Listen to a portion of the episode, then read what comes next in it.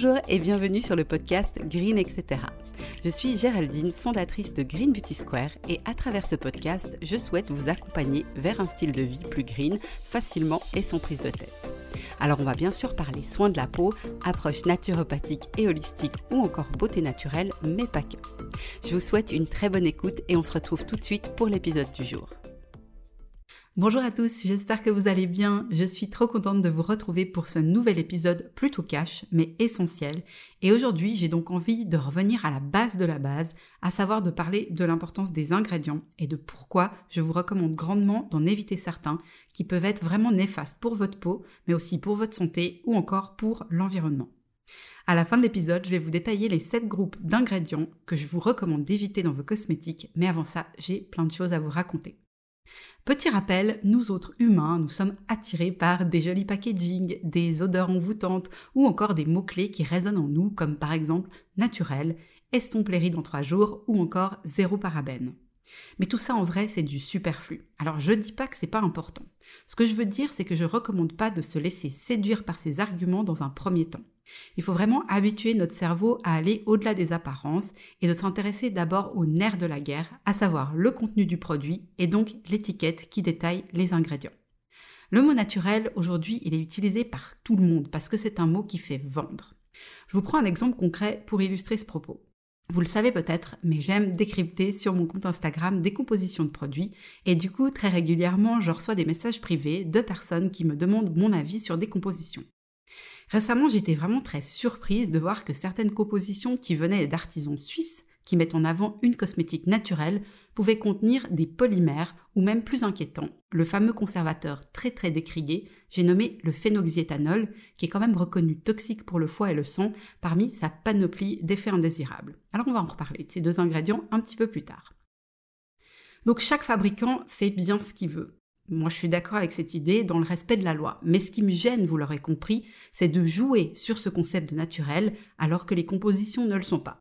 Pour moi, c'est trompeur pour le consommateur et vraiment inacceptable. La morale de cette histoire, c'est simplement de ne pas faire confiance à l'aveugle parce que c'est écrit naturel sur un site web ou sur un produit, parce que c'est une petite entreprise locale ou parce qu'une amie, une tante ou une cousine nous recommande un produit. D'abord, on revêt notre habit de détective pour être sûr que les promesses sont bien tenues et qu'on n'est pas face à du greenwashing. Je voulais aussi vous expliquer les principaux problèmes que peuvent induire en certaines substances qu'on applique sur la peau.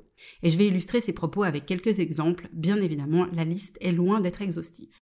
Des substances comme les huiles minérales ou les silicones vont empêcher la peau de travailler à son plein potentiel et vont l'affaiblir et la rendre paresseuse avec le temps. Ce qui se passe, c'est qu'elle lui donne l'impression d'être parfaitement protégée, nourrie et hydratée, et du coup, la peau, petit à petit, elle va perdre l'habitude de travailler et de remplir ses fonctions. C'est pour ça que quand on décide de priver la peau de ces substances avec lesquelles elle a développé une accoutumance, ça peut être difficile et relativement long qu'elle reprenne ses droits et qu'elle travaille de nouveau à son plein potentiel. Ça arrivera toujours parce que ce sont finalement des fonctions intrinsèques de la peau, mais parfois ce sera nécessaire de faire preuve de patience et de persévérance pour qu'elle retrouve ses moyens.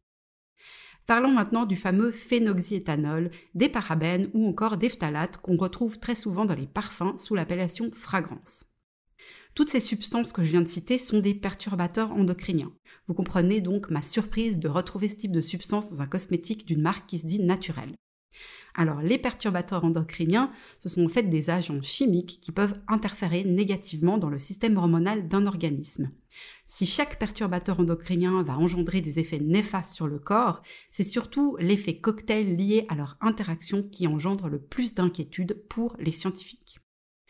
Ensuite, les acrylates. Pour info, les polymères dont on a parlé tout à l'heure sont des acrylates. Les sels d'aluminium ou encore les PEG et les PPG sont des substances qui sont présumées cancérigènes. Encore une fois, pour moi, ça n'a rien à faire dans un cosmétique qui se dit naturel. Alors scientifiquement, ça signifie que ce sont des substances qui par inhalation, ingestion ou pénétration cutanée peuvent provoquer un cancer ou en augmenter la fréquence. Finalement, certaines substances vont être polluantes, comme par exemple certains filtres solaires chimiques, encore une fois les fameux acrylates ou les EDTA. Alors on pourrait se dire que pour nous autres humains, nous ne sommes pas concernés par ça, mais pour moi, si quelque chose est néfaste pour l'environnement, c'est que, in fine, c'est aussi néfaste pour le vivant, que ce soit les humains, les animaux ou encore les plantes. Il y a encore bien d'autres catégories problématiques comme par exemple les allergènes, les substances irritantes, les substances CRM qui veut dire cancérigènes, neurotoxiques et réprotoxiques, ou encore les substances qui peuvent présenter une toxicité pour nos organes. C'est clairement flippant tout ça, je suis bien d'accord. Alors comment est-ce qu'on peut se protéger de ces molécules? Encore une fois, on prétend grande attention aux étiquettes et à chaque composant du produit. Un produit de qualité qui contient une phase aqueuse, comme une crème visage par exemple, devrait contenir un hydrolat ou du jus d'aloe vera ou éventuellement de l'eau, mais comme j'ai déjà expliqué, l'eau n'apporte aucun bienfait à la peau et donc diminue l'intérêt du produit.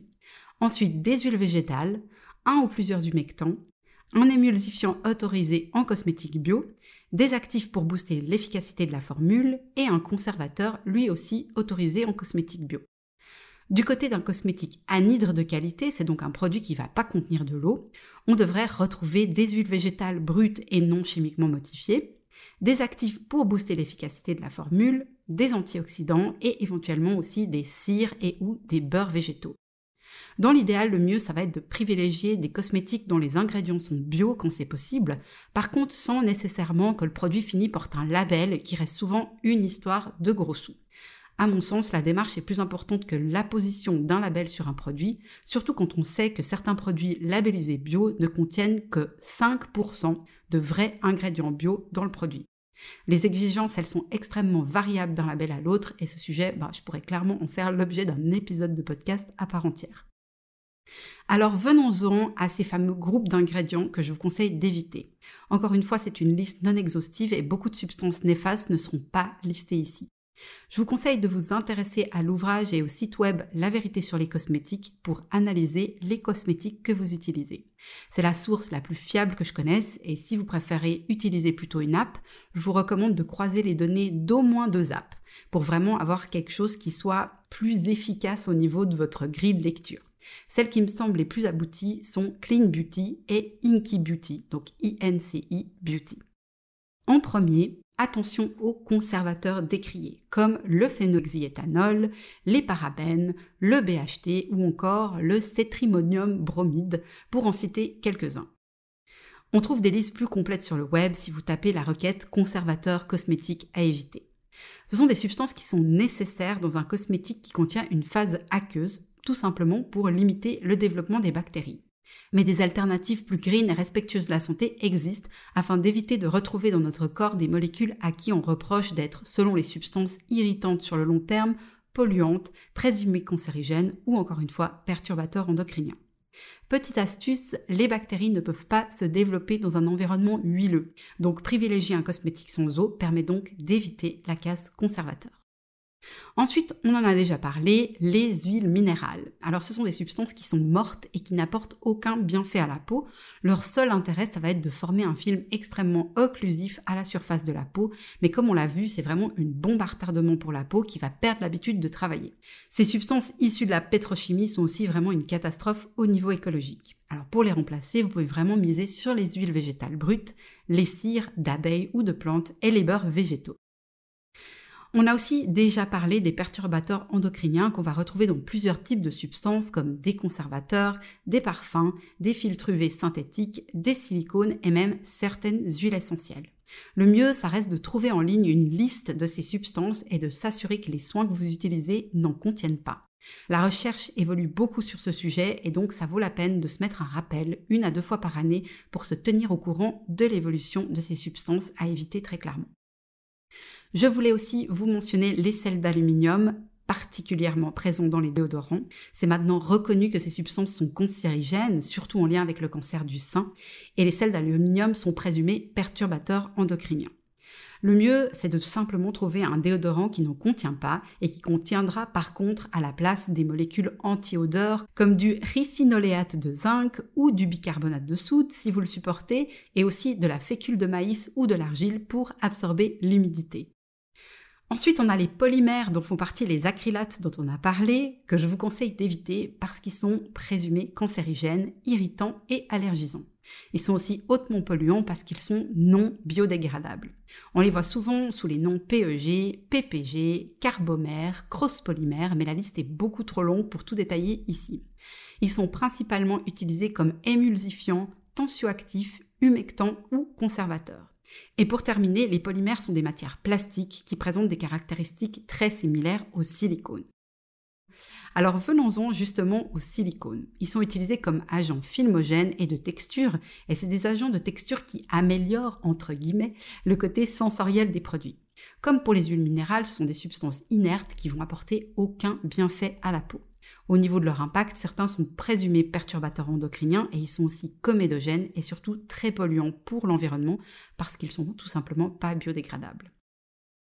Pour terminer, je voulais vous parler des parfums. Alors malheureusement, derrière ce doux nom peut se cacher des substances très problématiques sans qu'on puisse en avoir conscience. Pourquoi? Parce que l'appellation parfum peut cacher plusieurs milliers de molécules qui ne sont pas détaillées sous couvert de secrets de fabrication. C'est bien dommage parce qu'on peut se retrouver à notre insu exposé à un cocktail explosif composé de substances cancérigènes présumées, irritantes ou encore et toujours perturbateurs endocriniens. À méditer si le jeu en vaut vraiment la chandelle et si ça ne ferait pas plus de sens de porter du parfum sur les vêtements plutôt que sur la peau directement. Voilà, c'en est tout pour cet épisode. J'espère que les informations partagées vous donneront envie de porter un nouveau regard sur les soins que vous utilisez. Comme toujours, je suis à votre disposition pour vous aider et vous accompagner sur le chemin d'une peau au top de sa forme au naturel. N'hésitez pas à me contacter sur Instagram ou par email et vous pouvez vous aussi contribuer à Spread the Green en partageant cet épisode autour de vous. Le partage de ce type d'informations est vraiment pour moi d'intérêt public. Je vous dis à très bientôt et prenez soin de vous.